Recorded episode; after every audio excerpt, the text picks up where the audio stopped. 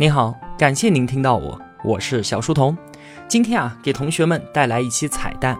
很久很久没有录彩蛋节目了，我想为您分享的内容呢，是关于瑞达利欧在去年那一本大火的书《原则》。瑞达利欧啊，他被称为投资界的乔布斯。他创办的桥水基金在二零一一年的时候就超过了金融大鳄索罗斯所统领的量子基金，成为了全球最赚钱的对冲基金。那现在呢？他手上掌管的资产规模高达一千六百亿美元，这可就相当于一万亿人民币了。就连美联储前主席保罗·沃尔克都曾经评价说啊，达利欧的桥水基金对于经济的统计分析，甚至比美联储都要更加的靠谱。而瑞达利欧本人呢，他一直都坚信，不管是工作还是生活，只要坚守原则，就能够获得成功。他把自己所写的那一本六百多页的原则给精简提炼了出来，制作成了一部英文动画短片，叫做《成功的原则》。那今天呢，我就把它用音频的形式分享给大家，希望同学们啊能够耐心的听完这期节目，因为我后面要说的内容当中，并没有什么太有趣的故事，有的只是瑞达利欧在陈述他自己的思考以及智慧。那么现在呢，我就为您用瑞达利欧的第一人称来分享他成功的原则。在开始之前，我想先说明，相对于我需要知道的东西来说，我真正知道的其实并不多。我一生当中所有的成功，主要原因不在于我知道多少，而是在于我知道如何去应对那些我所未知的。告诉别人应该要怎么做，这在我看来啊，其实是相当的自负。但是我还是要这么做，因为我相信，让我成功的那些原则，也能够帮助其他人实现他们自己的目标。我已经进入到这样一个人生阶段了，就是最重要的不是继续追求自我成功，而是传授我所学到的成功之道。如何对待我讲的这些原则，完全取决于你自己。你必须做一个独立的思考者，因为只有你。能够基于自身的价值观形成属于你自己的原则，因此我所提出的第一条最根本的原则是你必须自己思考真相是什么。我很早就发现自己需要原则，原则是巧妙的处事方式，处理那些不断在类似情境当中重现的事物。任何事情都有原则，像是滑雪、养育子女、做饭等等等等。我将分享一些最重要、最全局性的生活原则。我最开始的时候啊，其实也是没有原则的，他们都是通过我一生的经历慢慢的总结出来的。主要呢，就是通过犯错，然后再去反思错误。哪怕一直到现在，我仍然在一直的犯错，并且经常学到新的原则。这个就是现实。最初的时候呢，我想要摆脱那种被束缚着的生活，这意味着我必须要独立思考。如果不想过一种被他人主导的生活，你就必须自己决定你要去做什么，而且勇敢的去做。但是最初的时候呢，我并不知道这一点，我也是在自己的探索当中逐渐领悟到的。回顾我自己的人生历程，我现在明白，时间流逝，滚滚如江河，它载着我们顺流而下，遇到现实需要决策，我们没有办法停留。也没有办法回避现实，我们能做的只是选择一个最好的方式去应对它。在一生当中啊，你将面临无数的决策，决策质量将决定你的生活质量。我一生中学到最有价值的东西，就是通过反思错误，总结出原则，并且不再犯相同的错误。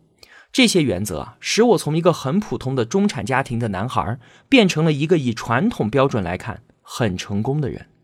更重要的是，这些原则还赋予了我有意义的工作和有意义的人际关系。这些是与成功相比，我更加珍视的东西。大家经常都会问我是怎么做到的。我向你保证，这不是因为我有什么与众不同，这只是因为我拥有一种独特的对待生活的态度，而这种态度是所有人都能够学会的。这种态度的起点是我们要从拥抱现实。应对现实，开始走什么样的人生道路是你最重要的决定。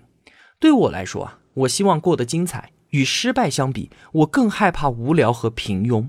因为起初我没有钱，我只求有张床能够睡觉，有口饭吃就行。所以，为了追求精彩，我愿意冒险，也愿意为此改变。从小时候起啊，我就追求我自己想要的东西。我跌倒，爬起来，继续追求，再跌倒，再爬起来。从每次跌倒当中，我都能学到一些东西，我都会进步。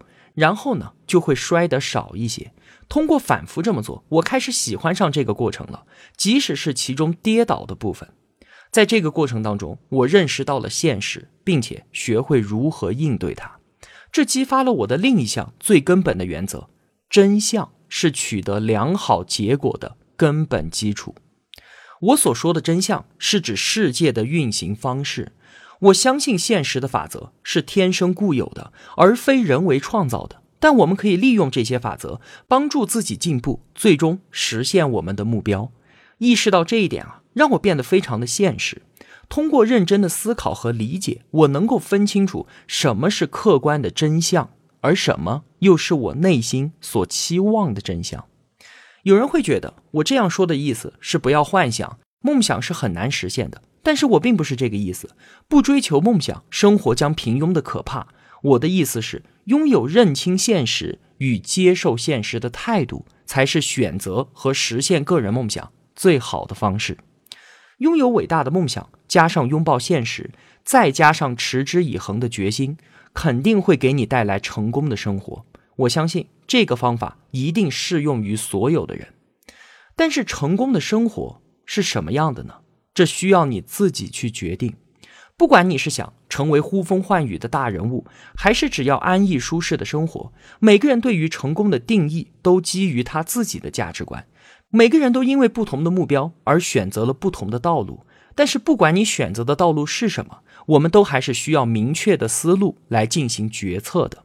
尤其是当问题、错误和自身的弱点阻碍我们前进的时候，为了成功，我们必须拥抱所有的现实，哪怕是那些我们所厌恶的。最初啊，那些残酷的现实让我深感痛苦，但是我逐渐的明白，这只不过是一种心理上的痛苦罢了。我们看待事物的方式其实是很重要的。我转而把问题看成是谜题，只要我能够解开它，就可以得到奖励。这种态度总是能够帮助我解决眼前的问题。当在未来再次碰到类似问题的时候，我就已经有了处理它的经验和原则了。我学会了把痛苦视作是学习的机会，进而我意识到，痛苦加上反思等于进步。冥想。帮助我形成了这样的看法，让我受益无穷。我发现啊，每当我冷静下来，接受现实，并且应对它的时候，痛苦就消散了。我能够感觉到解密成功之后所带来的那种喜悦。每个人都有各自的思维能力，可以反思自身的境遇，指导自己个人的发展与进化。能够做好这一点，我们需要遵循简单的五步流程。第一步是知晓你自己的目标。然后去追求它，什么样的目标适合你？这完全取决于你的个性。所以你需要真正的了解自己，明确的知道自己的人生追求。第二步是应对阻碍你实现目标的问题。这些问题啊，通常都很难办。如果处理的不好，一些问题可能会带来毁灭性的后果。但是想要进步的话，就必须认清这些问题，然后动手去解决它们。第三步是诊断问题，找到问题的根源，不要急于下结论，退一步来反思，分辨出哪些是疾病本身，而哪些是疾病所表现出来的症状。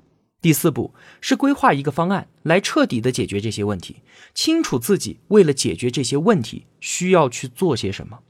最后一步就是执行这些方案，推动自己去完成该做的事情，以实现你自己的目标。成功的人生基本上是靠不断的重复践行这五步流程，就可以帮助你自己实现进化。这就是一个自然法则。任何的产品、组织和个人，只要想实现进化，都符合这样的规律。进化就是一个要么适应，要么灭亡的过程。我所描述的五步流程实施的过程，它肯定是痛苦的，但是它会自然而然的让你一步一步的升华，走向更大的成功。在面对不同的事情的时候，不同的人有强弱之别，而大多数人都不能够把这五步做得很好。另外啊，我发现并不是做得越好，痛苦就会越少，因为我们能力越强，所面临的挑战也就越大。如果不能直面这一现实，你就可能会做一些自不量力的事情。攀登的越高，你摔的就可能越重。所有人的一生当中，都会在某些时刻遭遇到一些可怕的事情。这些事情可能毁了我们，也可能彻底改善我们。这完全取决于我们怎么去应对他们。在一九八二年的时候，我就遇到了这样的事。我错误的预测了一场萧条将会发生，并且压上了自己的一切。一九七九年到一九八二年是一段极度动荡的时期，不管是对于全球经济市场，还是对于我个人来说。我当时相信美国经济即将陷入到一场灾难，但是我赌错了，而且大错特错。就在一段延迟之后，股市进入了持续十八年的大牛市，美国经济迎来了历史上增长最快的时期。这种体验就像是我的头被棒球杆重击了一样，令我头晕目眩。最终，我的公司桥水只剩下了一个人，就是我自己。我彻底的破产，被迫从父亲那里借了四千美元来付账单。而更糟糕的是，我要被迫解雇掉那些我非常在意的同事。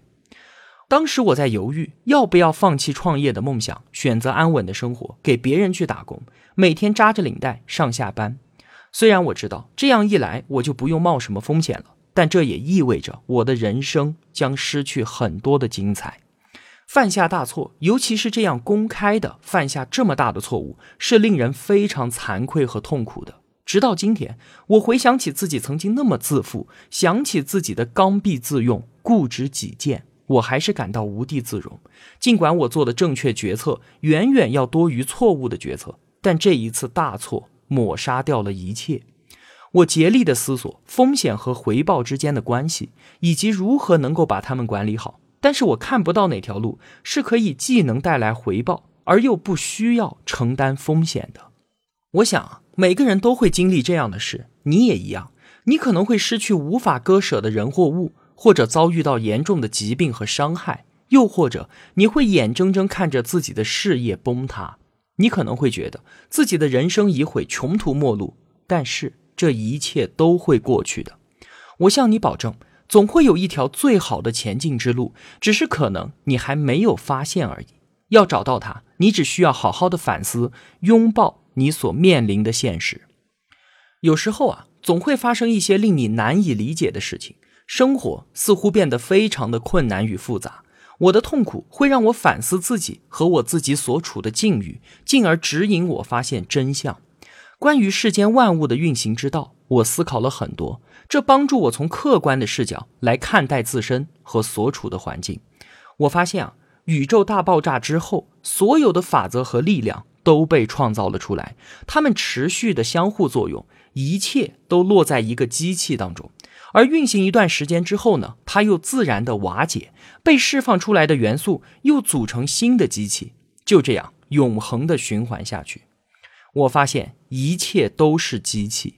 无论是星系的结构和演化，还是地球地理和生态系统的组成，以及我们的经济和市场，都是如此。乃至我们每一个人，每个人都是机器，又由不同的机器组成。人体的循环系统以及我们的神经系统，它创造我们的思想、梦、感情以及我们个性的所有方面。所有这些不同的机器一起逐渐的进化，创造我们每天所直面的现实。我意识到，我只是沧海一粟，作为匆匆过客，我所能决定的只有我自己要做些什么。这听起来可能很哲学，但是我发现它非常的务实，因为透过这一个视角，我可以更好的来应对现实。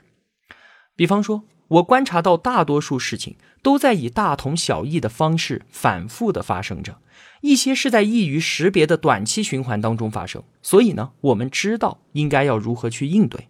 比方说，像是一天有二十四个小时；再有一些发生的很少，一生也碰不见一次，但是一旦发生就会令人震惊的事情，像是百年一遇的暴风雨；还有一些我们知道有这么回事儿，但是第一次遇到，这就像是我们第一个出生的孩子。大多数人都觉得这类事情它是很独特的。所以在处理的时候呢，没有适当的角度和原则来帮助自己去应付他们。我发现与其把每件事情都作为一次性的事件来处理，还不如将其视为类似情境的重现，用生物学家对待动物的方式来对待问题，把它们归类，然后利用适当的原则来一起处理。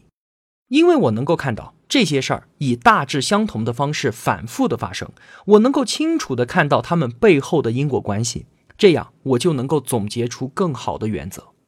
我了解到，尽管多数人觉得未来只不过是稍有不同的现在，但是其实二者通常会大为不同。这是因为人们总是被短期历史给带偏，忽视已经很久没发生的事情，也许是人一生都没有遇到的事，但事情。总是会再次发生。有了这样看待问题的眼光，就让我意识到，我在错误的预测大萧条的时候所忽视的那些因素，就隐藏在历史的规律当中。我能够利用对这些规律的新认识，在未来做出更好的决策。当我思考平衡风险与回报的时候，我意识到它们必然是相伴相随的。我能够看到。为了实现更大的人生价值，必须冒更大的风险，而知道如何妥善平衡风险与回报，是拥有最好人生的关键。每个人都面临两个选择：要么安于现状，度过安稳平庸的生活；要么冒险穿越危险的丛林，拥抱精彩的生活。对我来说呢，选择是明确的后者，但这并不意味着我前行的道路上是没有挑战的。我仍然需要直面两大障碍，这也是所有人都会面对的。他们分别是自负障碍和思维盲点障碍。我们大脑的结构就决定了这两个障碍，它是始终存在的。我们首先来看看自负。我们大脑当中的某些部分，就是会阻止我们客观地认识自己的缺点，从而阻止我们思考应对这些缺点的办法。你内心最深处的需求和恐惧是由控制情绪的大脑区域所决定的，而你的高等级自我意识呢，是触及不到这部分的。因为对我们的大脑来说，对自我正确的需要比对真相的需要更加的重要，所以我们喜欢不加审视的相信自己的观点，我们尤其不喜欢直视自己的错误和弱点。这让我们本能的倾向于把对于我们错误和弱点的探讨视同于对我们的攻击，尽管啊，理智的做法是对别人的意见保持开放性的态度，但是我们通常还是会因此而生气，这就导致我们刚愎自用，做出更糟糕的决策。第二个是思维盲点障碍，每个人都有思维盲点，很明显，任何人都没有办法看到完整的事实。我们自然也没有办法理解自己所看不到的东西。每个人的音域、听力和变色能力都是不一样的。那么，同样的，我们观察和理解事物的能力也完全不同。像是有人善于观察大局，而另一些人呢，则更善于感知细节。一些人习惯线性思维，另一些人习惯于发散思维，等等等等。因为人脑的构造不同，所以每个人对于环境的认知也是不一样的。只顺着自己的天性做事儿，我们肯定会忽略掉自己的弱点，导致失败。亚里士多德他就把悲剧定义为一个由致命缺陷所导致的可怕结果，而如果有人纠正这个缺陷，自然会有更好的结果。在我看来啊，自负障碍和思维盲点障碍，这是妨碍良好决策的两大主要原因。在你身边，随时都会有很多美好的机会，也有你看不到的巨大风险。如果你不受自负和思维盲点的干扰，能够看到真相，你就能够有效的抓住机会，规避风险。我们都会对于犯错充满恐惧，那这个恐惧本身能不能够促使我们发散思维，找到更好的解决办法呢？选择冒险，就会时不时的遭遇惨败。这让人没有办法接受。那选择不冒险就没有办法得到非凡的成就，这也让人无法接受。那有没有一种两全其美的办法呢？为了得到它，我必须不再为自己被证明是对的而沾沾自喜，而只因为看到了真相而高兴。想通了这一点之后，促使我去寻找那些与我意见不同但是有想法的人。我不在乎他们的结论到底是什么，我只是想获得他们看问题的角度，并且也建议他们从我的角度来审视同一个问题。那这样一来，我们就能够一起把一件事情给梳理清楚，并且发现真相。换言之，我最想从他们那里得到的是一种深思熟虑的意见分歧，用全局思维替代自己的单一视角，就像是原来只能够看见黑白，而现在我能看到五彩斑斓，世界也因此变得一片敞亮。我意识到，穿越生活丛林的最好方式，就是与视角不同的思想者一起同行。想想我之前所描绘的那五步流程。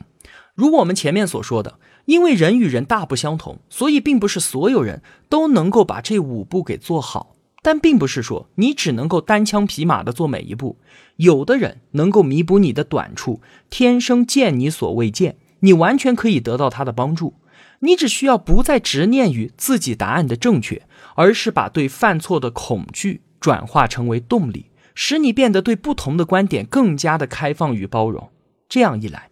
你肯定能够找出你一个人观察的时候所看不到的那些风险和机会。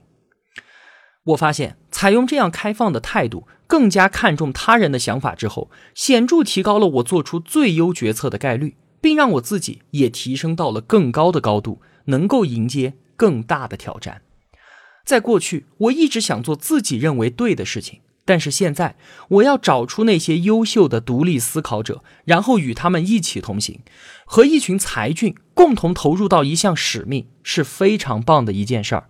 他们彼此真诚并且透明。我在这一思路下创立的公司也取得了独有的成功。如果你能够获得这一能力，并且多加练习，你就能够大大的改善自己的生活。到目前为止，我讲述了我如何学会直面自己的现实。我的问题、我的错误和弱点，以及我如何与不同方面比我强的人走到一起，这是我所发现的做出良好决策的最有效的方式。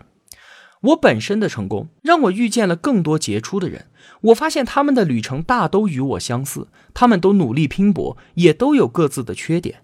我逐渐认识到，很多人的最大优势天然的与他们最显著的缺点相关。奋力追求伟大目标，也必然是经历痛苦和跌倒的，这是奋斗当中的一部分。有一些人，他们会仔细的思索挫折的原因，吸取教训，然后继续向着目标前进；而另一些人呢，则认定自己不是这块料，卷铺盖走人。我发现，所谓的成功，不是实现自己的目标，因为当我达到成功的新高度的时候，我很少感到满足。我意识到，原来我们所追求的东西不过只是一个诱饵，奋力争取这个诱饵，迫使我们不断的进化。这场与他人协作的个人进化，才是拼搏最终的回报。我不想再穿越丛林，而只是想和杰出的人共同迎接那些更大的挑战。最终，使命的成功与同伴之间的幸福感，变得比我自己的成功更加的重要。我还开始让目光超越自身，希望哪怕我不在的时候，其他人也同样能够取得成功。我意识到，假如我做不到这一点，我将是失败者。我现在正在为此而拼搏。不同的时间里面，我们为不同的事情而挣扎，直到我们选择放弃或者死去，成为更大的进化故事当中的一部分。所有的机器都是这么运转和不停循环的。一个机器崩解之后，其成分回到系统当中，重新组成新机器，继续随着时间不断的演化。有时候，这让我们感觉到挺悲伤的，因为我们对于自己的机器已经产生了深厚的感情。但如果从更高的层面来看，整体机器的运转与向前演化，真是呈现出一幅美妙的景象。现在。你必须决定自己的进化方式。你要忘了这些原则是从哪里来的，你只需要评估对你有没有用，并且改进它们以适应你的需求。像所有人的人生决定那样，你如何对待这些原则，最终取决于你自己。我对你的唯一期望就是，你要有勇气去奋力拼搏，去实现最好的生活。谢谢你，再会。好了，瑞达利欧的成功的原则就为您分享这么多了。我正在准备下一本书的解读，请容我一些时间，我会很快回来的。我是小书童，我在小书童频道与您不见不散。